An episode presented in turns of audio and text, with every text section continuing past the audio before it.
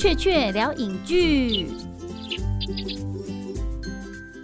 大家好，欢迎来到雀雀聊影剧，这里是一个影剧电影谈话性节目。今天呢，雀雀邀请到的是。就是我的 partner 雀夫啦，他在雅虎的芯片电影介绍里面呢是担任主笔哦。那我们今天要跟大家谈的就是二零一九下半年必看的十大好莱坞大片。那这个片单呢，基本上就是你要讲多久啊？我是要先打招呼。嗨，嗨，大家好，我是雀夫。好，我们今天要聊的是二零一九下半年必看的十大好莱坞大片。那为什么请你来呢？主要就是因为我们两个每天都一起共事嘛。然后呢，除了吵架之外呢，偶尔还是会生出一些比较有营养的。说法是说，就是主要的时间都是在在吵架，是没错。但是还是有好好东西可以因为这样子诞生嘛。那所以我们今天呢，就帮他生了一个二零一九下半年最期待的商业片的片单哦。那首先呢，是其实是在六月底上映的《火箭人》。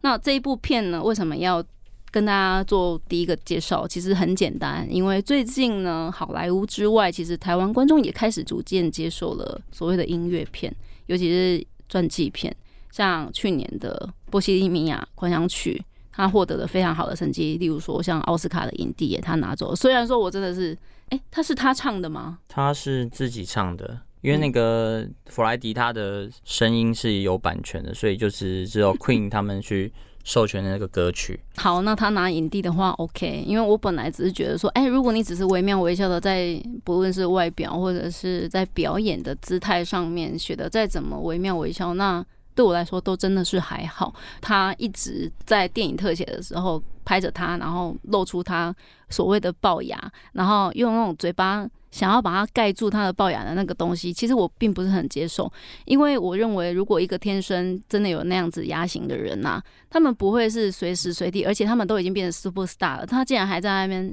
一直有那种企图想要盖住他所谓他觉得他身体上不满意的症状，我觉得这种东西应该至少我认为他的诠释方式不应该是这样。但是如果你说哦真的是他唱的，那 OK，在音乐上面的享受确实是觉得 OK 的，但也是主要还是因为弗莱迪的歌吧。其实因为就是这个男主角叫雷米马利克嘛，那他的我觉得重点不是他演的多好，他当然是演到有水准之上。那但重点是，其实大家对 Queen 的这个主唱弗莱迪他的一个怀念，然后就是因为 Queen 在西方来讲是非不用讲西方，甚至像是台湾稍微老一点的，就是四十岁以上的人来讲，他是非常一个摇滚精神的象征。所以与其说这个奖是颁给这个雷米马利克。不如说，不如说，其实颁给是颁给弗莱迪，弗莱迪，他们想要给弗莱迪奖。对，好，那为什么要提到《波西米亚狂想曲》？其实很简单，就是因为，哎，今年又再度有一部类似这样子来演强叔的这一个泰隆艾格顿，他呢也真的是亲身上阵唱，然后最近有他们在坎城举办首映，然后他有一场就是。户外的应该是在放映后的一个艾尔顿强弹钢琴，然后然后泰隆艾格顿泰隆艾格顿就是在那边现场，那就是非常的厉害，然后。就是很像本人唱的一样。嗯，其实之前泰隆埃格顿他也有帮《欢乐好声音》配过那个大猩猩，基本上大家都知道他本来就很会唱。然后因为这样子，你就会知道说，哎，一个演员他除了演技、外形，连声音都可以变成他的演技的其中一个强烈特质的时候，你就知道这部片有多么值得期待。然后大家也知道强叔的经典歌曲太多了，所以呢，即便你觉得对于强叔这个人他本身的。生命传记没有兴趣，你也光是去听歌，可能就已经值回票价了。那火箭人其实在剧情上有强调一些，就是强叔他他的崛起，其实就是真的很天才式的。然后你就会去看到他一些很戏剧性的，然后再加上太阳艾格顿，其实他好像第一次觉得说啊，他真真好演戏的时候啊，不用减肥，就是对于一个演员来说会比较适性自在的去演出。所以其实一开始就还蛮期待这一部片的。好，我们要赶快讲第二部。第二部其实就是七月二号上映的《蜘蛛人离家日》喽。那因为当初呢，我们的漫威总裁讲了很震撼的消息，其实我当初听到是吓傻的。其实我认为这是他们行销相当 smart 的部分啊，就是《终局之战：复仇者联盟四》。出来的时候，大家以为就是英雄们集结，所以会是最后一部，就是他们总共二十二部年第最后一部。那但是其实他在上海接受访问的时候，就是突然冒出来说，这个离家日呢，才是他的第三阶段的最后一部电影，就是算做一个小结，其实很符合他们的他们的电影的形式啊，因为他们常常就是你看都会有所谓的片尾花絮，那如果你把它彩蛋呢？对彩蛋，那如果你把它想象成这样，就是复仇者联盟四终局之战，还有以前的那些电影都是所谓的正片，那其实蜘蛛人离家日其实就有点在整个漫威的系统来讲。的第三阶段啊，就像是一个片尾的内容。其实这个部分就是比较像是蜘蛛人。你如果在看《复仇者联盟四》的时候，会发现一些很刻意设计的剧情桥段。例如说，当呃美国队长他去跑去找钢铁人说：“哎，我们要去回到过去的时候啊。”钢铁人本来嗤之以鼻，然后呢，他在家里洗碗，然后拿出了。他跟他爸爸合照后面的那一张照片，就是他跟蜘蛛人的合照。其实那个感觉就是他把一堆家庭照放在那边，然后呢。在精神意念上面，蜘蛛人好像就是他在超级英雄世界里面的那个儿子，所以当爸爸死掉的时候，儿子本来就是要接力，所以蜘蛛人就哎接了钢铁人的这个身份，然后所以我们在蜘蛛人离家日可以看到，蜘蛛人他在出任务的时候呢，穿的是钢铁人帮他设计的最新的那一套蜘蛛衣，所以呢这一集就变成说，哎钢铁人死后，然后另外一个原因是因为我觉得复仇者四啊。他为了要在剧情的收尾结局上面有一种比较隽永的情怀，所以呢，他在后续交代的东西，哎，另外再弄出一起去交代，我觉得也是挺合理的。这就为什么蜘蛛人会是我们七月最大期待的片单的原因哦。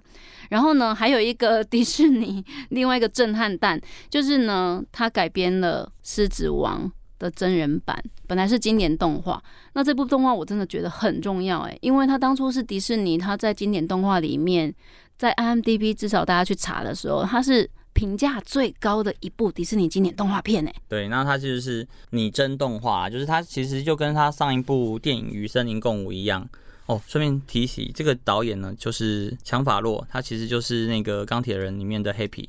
那他这次也会在蜘蛛人离家日里面出现。如果是他导演的话，全部 CG，你觉得？目前看来是出有有几支预告都非常令人的震撼，就是跟旧的画面去比较，动画版完全复刻，有复刻，但是因为它的更生猛，因为它是真实的那个动物，是用 CG 的技术去画出来的，有点像是看。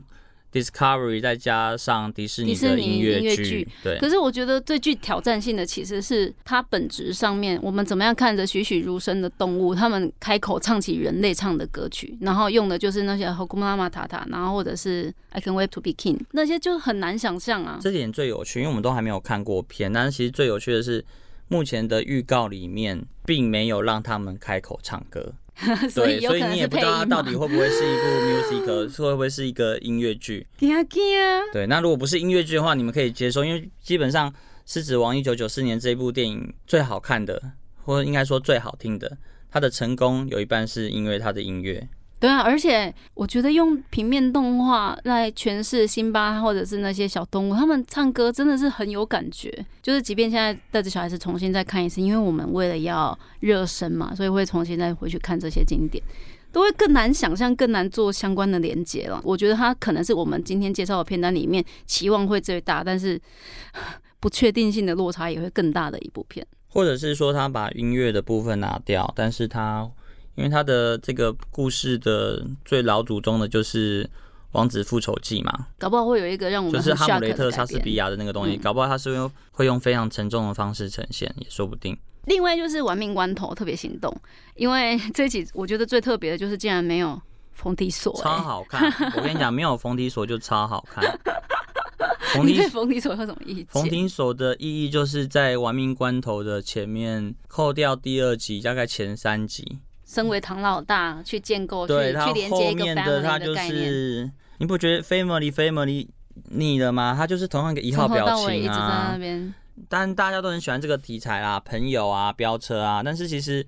看久就是会腻掉嘛，而且我觉得上一集真的有一个很明显，其实我真的很腻的，就是刻意让冯迪所有一个主戏，然后说好像他是救世主的样子，但是没有监制啊，他是制片，他当然可以有主戏啊。对，但是上一集大家发现说，其实观众最较好的地方，并不是冯迪所当救世主的那一段主戏，而是我们玩命关头特别行动的这两位男主角啊。巨石强森跟杰杰森森斯斯塔塔森嘛森，我每次都不会念他们的就两个中文的光头啊名字。。对，你嗯这样冯老大也是光头啊，就是比较没有戏的光头嘛。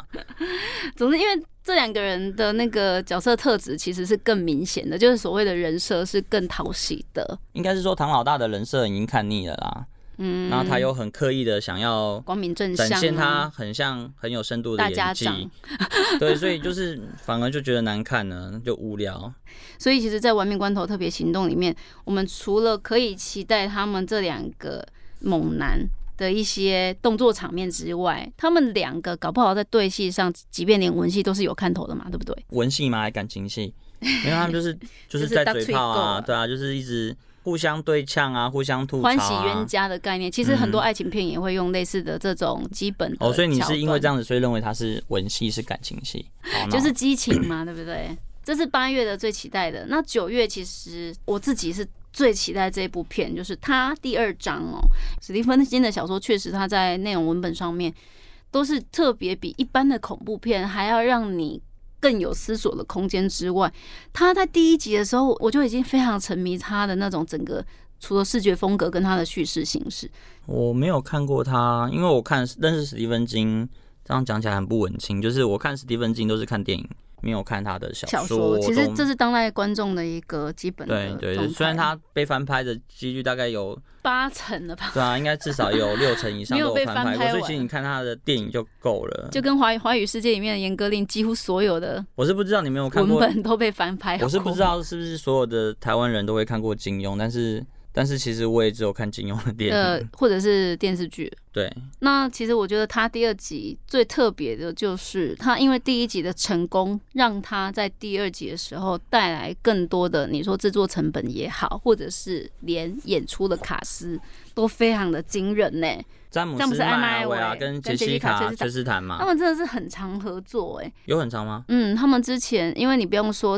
前一阵子《S 战警》的黑凤凰，还有再往前推，哦他有一部文对到戏情片，你说他吗？我是说那个 A 战警，就是在那个那一场戏，就是在然后他就啊，说只有在一场戏里然后 A 教授说，S 教授。说杰斯卡崔斯坦你哪位这样子？对对对，那总之这这两个人他们就是还蛮常一起演戏的。那这一次在他第二章里面呢，两个人又是饰演片中里面最重要的两个要角，所以对戏一定是会多的。但是其实搞不好大家更期待的是，你是说小丑吗？对啊，我自己是很喜欢。嗯，我觉得他这次的戏会变少诶，因为我记得之前影集版本的话，好像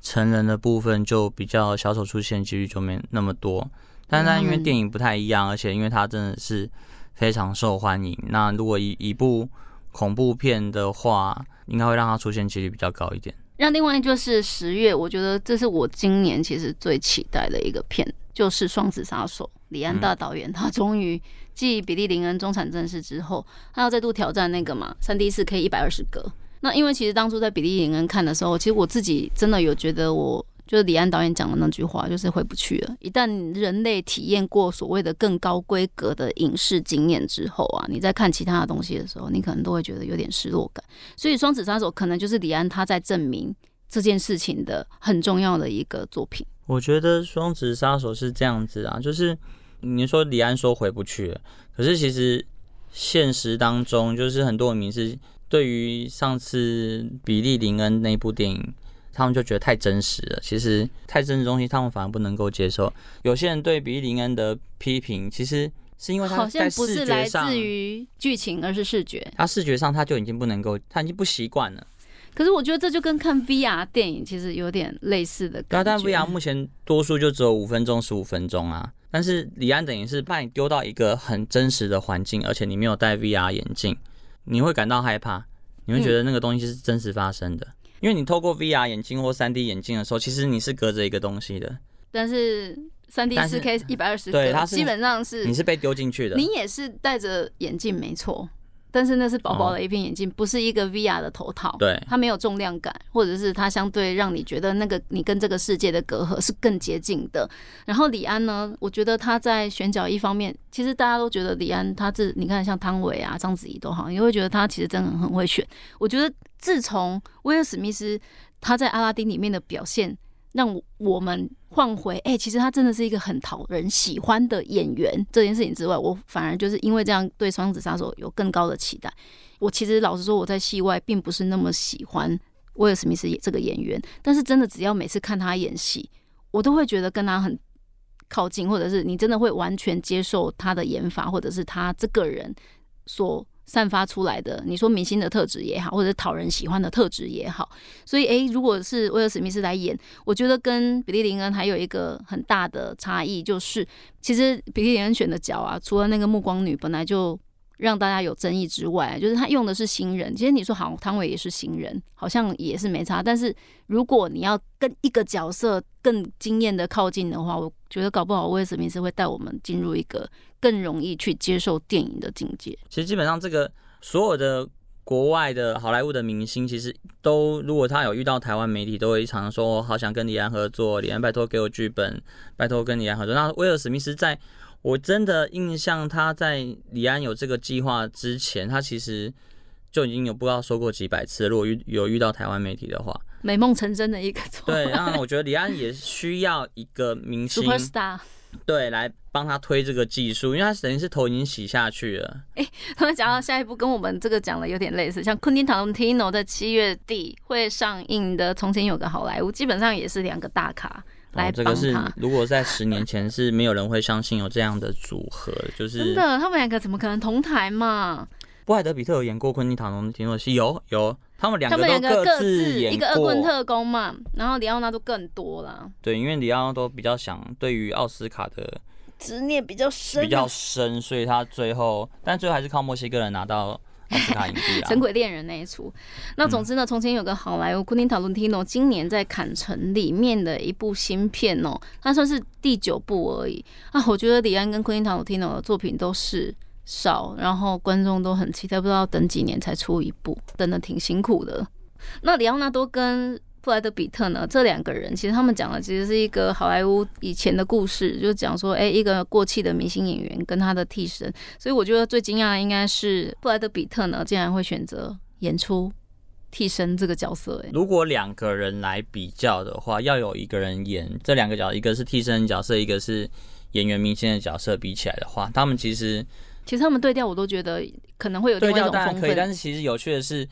呃，里奥纳多以前演过大明星，对他已经演过大明星了，类似大明星这样的角色就是乌迪·艾伦的那一部片，啊。然后布莱德比特是演过在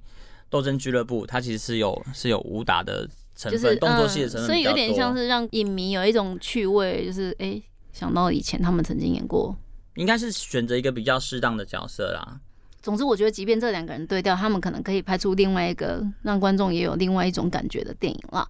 然后接下来一部又是小丑，但是这个小丑不是他的那个小丑。嗯，这是来自 DC 世界的小丑。DC 其实真的，我觉得已经蛮拼命的。自从他们在正义联盟里面摔了一跤之后，我觉得他们调整到一个步伐是是正确的，就是先好好的经营单一角色的一些特质。因为当初 DC 正义联盟，我觉得出来的时候，大家最不能接受的是，除了神力女超人，她有被建立单一独立作品，然后跟蝙蝠侠之外，其他突然冒出了几个，都会突然觉得呃。对角色本身还没有那么有情感。那华纳这一次呢，我觉得那是一种破天荒啊，因为小丑是一个反派嘛，然后而且他找来的是瓦昆菲尼克这个演员呢、